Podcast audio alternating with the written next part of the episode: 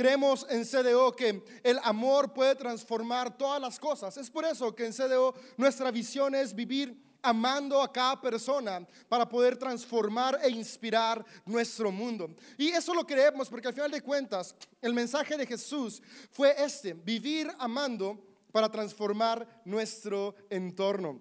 Así que qué gusto que estás acá y esperamos que este año sea un año en el cual sigamos inspirando nuestras vidas y sigamos creciendo juntos. Pues mi nombre es David López, para quienes no me conocen, soy parte del staff aquí en Sede Iglesia. Y es un gusto poder dar el primer mensaje de este año para que juntos podamos seguir creciendo. Y el, el día de hoy he titulado el mensaje Tú puedes. Y es algo que quiero que te lleves en tu corazón y en tu mente. Tú puedes. Cada año tendemos a iniciar el año con metas y propósitos. Tenemos expectativas, tenemos algunos planes que queremos lograr y alcanzar. Y hoy yo quiero que tú te vayas sabiendo que esos planes, esos sueños que tienes, tienes la capacidad de lograrlos y alcanzarlos. Pero si algo me he dado cuenta en mi vida y en general eh, como seres humanos es que normalmente tendemos a plantearnos metas cada año y, metas que, que en algunas ocasiones alcanzamos y en otras no. Y vivimos con la idea de alcanzar o vivir por las metas. Sin embargo, la vida es más que una meta. La vida es un camino, es una carrera, es una aventura que nunca termina. Y creo que más que vivir por metas, las metas deben ser el impulso de una carrera continua. Y esta carrera continua lo que nos va a llevar es a desarrollar carácter, y a desarrollar la habilidad de vivir con disciplina. Porque disciplina nos va a llevar a donde la motivación no puede llevarnos. Y es que eh, generalmente iniciamos el año súper motivados. Principios de año, todos los gimnasios están llenos. Llega junio y ya están a la mitad. Porque a principio de año todos estamos motivados, todos estamos expectantes. Este sí va a ser mi año. Este año sí voy a bajar de peso. Este año sí cambio la lavadora por un lavadero. Este año sí lo logro.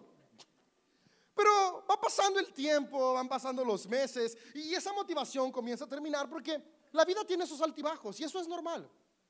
De repente tenemos algún problema familiar, algún problema laboral y, y la motivación se va hasta el suelo. Y como comenzamos moviendo nuestros planes y metas por motivación, de repente dejamos de hacerlo, porque como ya no hay motivación, ya para qué lo hago. Y eso me ha pasado en los últimos ocho años de mi vida.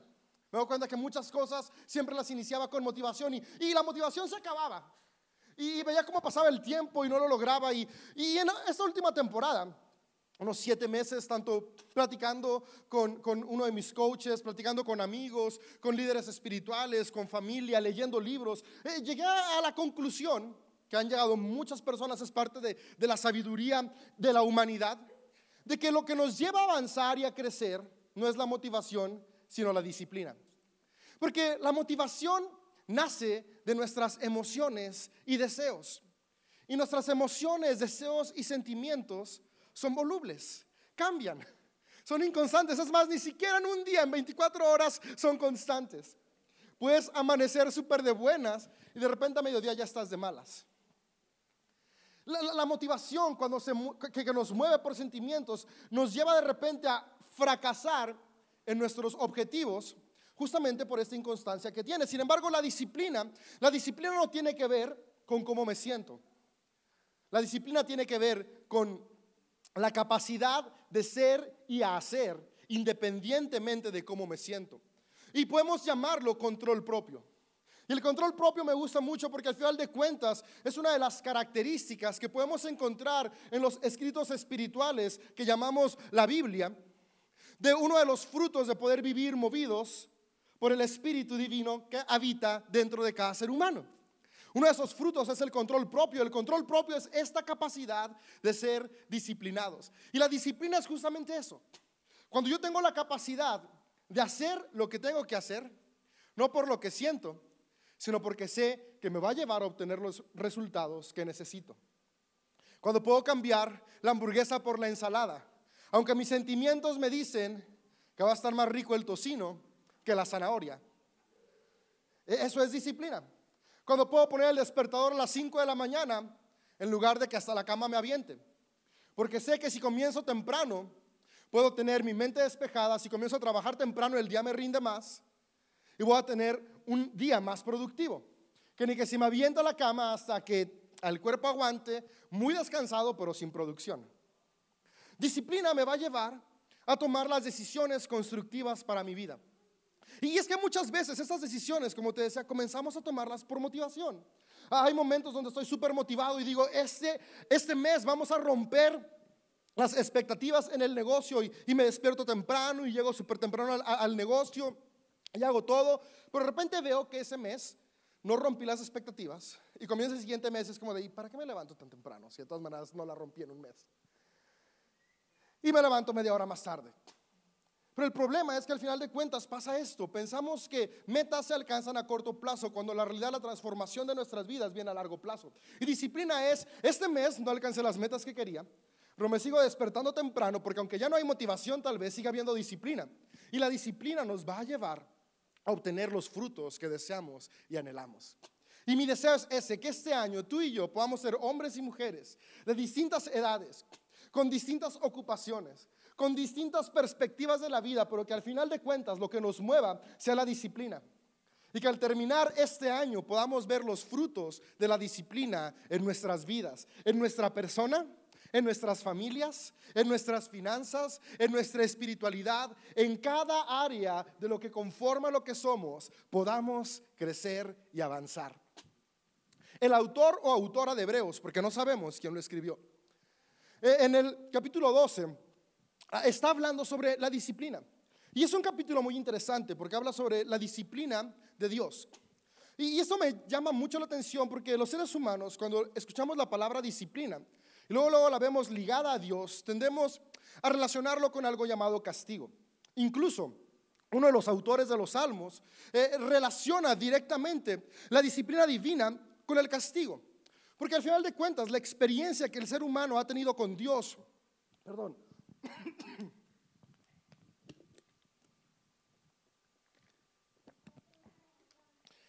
Exactamente. Pausa para tomar agua.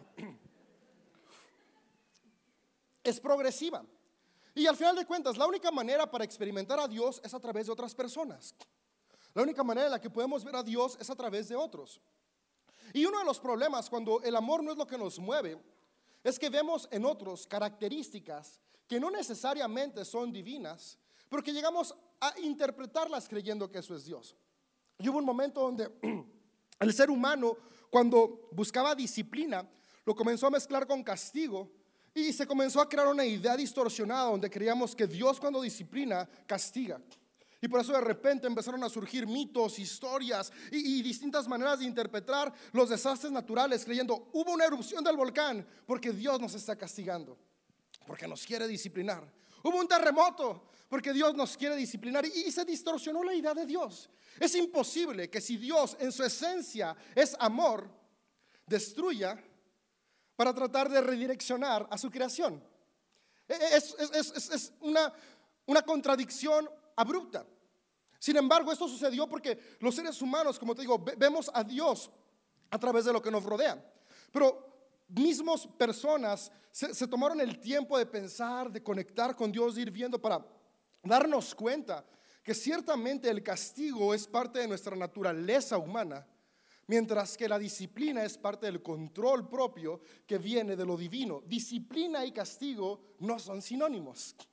Disciplina es qué me mueve y castigo es mi reacción ante algo que sucede. Entonces, cuando el autor de los salmos dice, Dios a quien ama corrige y a quien quiere disciplina, no está hablando de un castigo físico. Ninguna enfermedad es disciplina de Dios. Ningún problema es disciplina de Dios. COVID, la pandemia, no es que Dios estaba enojado.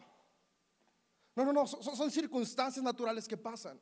Porque la disciplina de Dios tiene que ver con ese espíritu que está en cada ser humano, que es Dios mismo, que uno de los frutos que fluye en nosotros a través del amor es el control propio y ese control propio nos lleva a ser disciplinados. Esa es la disciplina de Dios. Cada que tú leas Dios disciplina al que ama, es el amor de Dios que está en ti. fluye a través de tu vida como control propio y eso te lleva a tener disciplina y la disciplina te lleva a tener buenos frutos. Qué distinto es. No es un Dios enojado, no es un policía celestial. Es un Dios que habita en cada persona, capacitándonos para avanzar y alcanzar los propósitos que tenemos en esta vida, que nos recuerda que tú puedes. ¿Por qué? Porque en ti está el Espíritu Divino que te da control propio para seguir avanzando a pesar de las circunstancias, a pesar de los sentimientos. Y lo que dice el autor de Hebreos es lo siguiente. Por lo tanto, ya que estamos rodeados por una enorme multitud de testigos de la vida de fe, quitemos todo peso que nos impida correr, especialmente el pecado que tan fácilmente nos hace tropezar y corramos con perseverancia la carrera que Dios nos ha puesto por delante. Esto lo hacemos al fijar la mirada en Jesús, el campeón que inicia y perfecciona nuestra fe. Debido al gozo que le esperaba, Jesús soportó la cruz, sin importar la vergüenza que ésta representaba. Ahora está sentado en el lugar de honor junto al trono de Dios. Piensen en toda la hostilidad que soportó por parte de pecadores. Así no se cansarán ni se darán por vencidos. Aquí el autor nos está dejando algunos aspectos muy importantes que nos van a ayudar a poder ver la disciplina como algo que nos lleve a avanzar. lo primero que yo puedo ver en los versos 1 es, comienza diciéndonos, por tanto que despojémonos o quitémonos todo peso que nos impide correr. En este año, tú y yo tenemos metas y propósitos. Y para alcanzarlos, para comenzar, necesitamos iniciar quitándonos todo peso que nos impida avanzar. Y además del peso de la lonja extra, está el peso que nos impide avanzar, que es el de las emociones, el del corazón, el de nuestra mentalidad. Cambiar nuestra mentalidad, comenzando con cambiar el no puedo por el sí puedo. Comenzando por cambiar el no soy suficiente por el soy más que suficiente. Comenzando por el cambiar, no tengo lo necesario, por con lo que tengo puedo comenzar a avanzar. Yo no sé qué obstáculos hay hoy en tu mente, pero la invitación es para comenzar a vivir con una disciplina que nos lleve a avanzar en este 2022. Tenemos que comenzar a transformar nuestra mentalidad. ¿Y cómo se transforma? ¿Cómo quitamos el peso? De la misma manera que ese peso se puso sobre nosotros. Y ese peso se puso porque prestamos oído a voces que querían apagar nuestro potencial. Y muchas veces voces que tal vez lo hicieron sin una mala intención, pero que sembraron en nosotros este peso que creemos que no nos deja avanzar. Y así como por muchos años tal vez escuchaste no puedes, no eres suficiente, no tienes lo que se necesita. Hoy tú y yo podemos tomar la responsabilidad de decirnos a nosotros mismos cada día, si puedes, eres más que suficiente, con lo que tienes puedes empezar. Tal vez lo que hoy tienes no es todo lo que quieres. Pero sí puedes comenzar a avanzar con lo que hoy tú y yo tenemos para un día, con perseverancia y disciplina, terminar con lo que queremos. Quitemos todo peso. Vamos a comenzar a dejar de escuchar esas voces que nos minimizan. Esas voces que nos hacen creer que nuestro fracaso nos da identidad. Tú y yo no somos nuestros errores. Nuestros errores fueron equivocaciones, pero no definen quién tú y yo somos. Tú y yo somos quién Dios dice que somos. Somos seres humanos, hombres y mujeres, con la capacidad de seguir transformando nuestro entorno sin importar cuál haya sido nuestro pasado, porque nuestro presente es una nueva oportunidad para transformar nuestro futuro. Amigo, amiga, comencemos a quitar todo peso, toda culpa. ¿Sabes? La culpa del 2021 que ya se quede ahí. Ya no podemos hacer nada. No carguemos con la culpa. Recuerda, cambiamos la culpa por la responsabilidad dejo el peso de la culpa, me equivoqué. En lugar de vivir martirizándome porque me equivoqué ayer, mejor hoy soy responsable de transformar mis acciones para no equivocarme mañana. Quitemos el peso. Es la invitación que nos hace quien escribió esta homilía, que es la predicación o el sermón de Hebreos. Después continúa diciendo, Especialmente el pecado que tan fácilmente nos hace tropezar. Entonces vamos a quitar la mentalidad. Y es que eso es pecado. A veces pensamos que pecado es una lista de qué hacer y qué no hacer. Pero pecado es todo aquello que nos desvía de nuestro propósito. Y una mentalidad de fracaso, una mentalidad que te ves a ti mismo como menos, eso es un pecado. Pero a veces pensamos que, que pecado es infierno. No, no. Comencemos a pensar como Jesús pensaba. Jesús pensaba aquí y ahora, hoy, presente. Pecado no tiene que ver con infierno eterno. Pecado tiene que ver con infierno hoy ahora. Y infierno hoy ahora es no vivir en nuestro propósito. Vivir frustrados o amargados. Vivir con culpa. Entonces, una mentalidad de inferioridad, una mentalidad de insuficiencia es lo que nos desvía de que este 2022 podamos tener disciplina para triunfar y avanzar. Y la invitación que hoy quiero hacerte a ti que me hago a mí, porque es un reto para mi vida y yo quiero también hacerlo, es este año vivir con una mentalidad de sí podemos lograrlo. Quitar todo peso encima. Y dice, y corramos con perseverancia la carrera, porque este 2022 es una carrera, una carrera que vamos a avanzar. Y tal vez va a haber momentos en la carrera en la que vas a tener que bajar el ritmo, pero sigue avanzando. Tal vez va a haber momentos donde vas a correr súper rápido. Dale. Pero cuando te canses, no te detengas. Camina. Si no puedes caminar, respira un momento y vuelve a avanzar. Pero no vamos a dejar la carrera. Es decir, yo con, eso puedo ver que es un proceso y ahí es lo importante, porque es donde entra la disciplina. La motivación tiende a terminarse cuando vemos que la meta no se alcanza rápido. Porque pensamos que si hoy comienzo a ahorrar, ya en dos meses voy a estar libre de deudas. No, o sea, me endeudé en 10 años, no voy a salir en tres semanas. Es pensamos que si comencé la dieta este mes, el siguiente mes ya voy a tener el cuerpo de Thor y no de la última película, porque ese ya lo tengo. Es una de las primeras. Y no, o sea, si, si, si, si, este peso lo gané en 10 años, pues me va a tomar mínimo un año o dos años cambiarlo. Y es que es proceso. Y eso pasa en todo, relaciones. Es, ok, es que yo ya vengo a la iglesia y mi matrimonio sigue igual, ok. Llevabas 15 años con una mala relación. No puedes esperar que en dos meses la relación ya sea de telenovela. Procesos. Y esa es la invitación, proceso. Y esa es la disciplina. Hoy no salió como esperaba, pero ¿por qué lo sigo haciendo? Porque soy disciplinado y la disciplina me va a llevar a tener buenos resultados. Entonces, me quito lo que me estorba, es decir, cambio mi mentalidad y tengo una mentalidad de es un proceso, un proceso que vale la pena, porque al final hay resultados que van a traer satisfacción a nuestras vidas. Y después dice, y esta parte me gusta mucho porque es donde entra la disciplina, porque disciplina duele. Y a veces por eso le huimos a la disciplina. Pero una realidad que ignoramos es que la falta de disciplina duele más. Y, aquí es, creo que, creo que en esta parte es donde entra, esta confusión de disciplina con castigo. Pero no tiene nada que ver, es que, es que el dolor de la disciplina es el dolor de negarme a mi comodidad del presente por el bienestar del futuro. El dolor de la disciplina es negarme a la comodidad del presente por el bienestar del futuro. Y el dolor de la falta de la disciplina es abrazar la comodidad del presente a pesar del dolor del futuro. Yo tengo un año cambiando mis hábitos de alimentación. Ha sido un proceso duro, pero lo he logrado porque comencé a cambiar la motivación por la disciplina.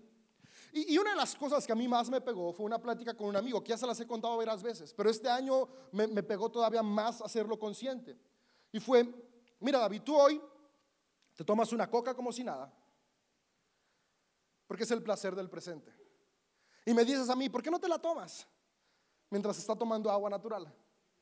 Dice, porque estoy negándome a la comodidad del presente. Porque en el futuro, tomar coca constantemente, y esto es como reacciona nuestro cuerpo a exceso de azúcar, tienes una alta posibilidad de tener diabetes. Y diabetes es malo. Entonces, si no tienes, si no te niegas al confort del presente, lo pagas en el futuro.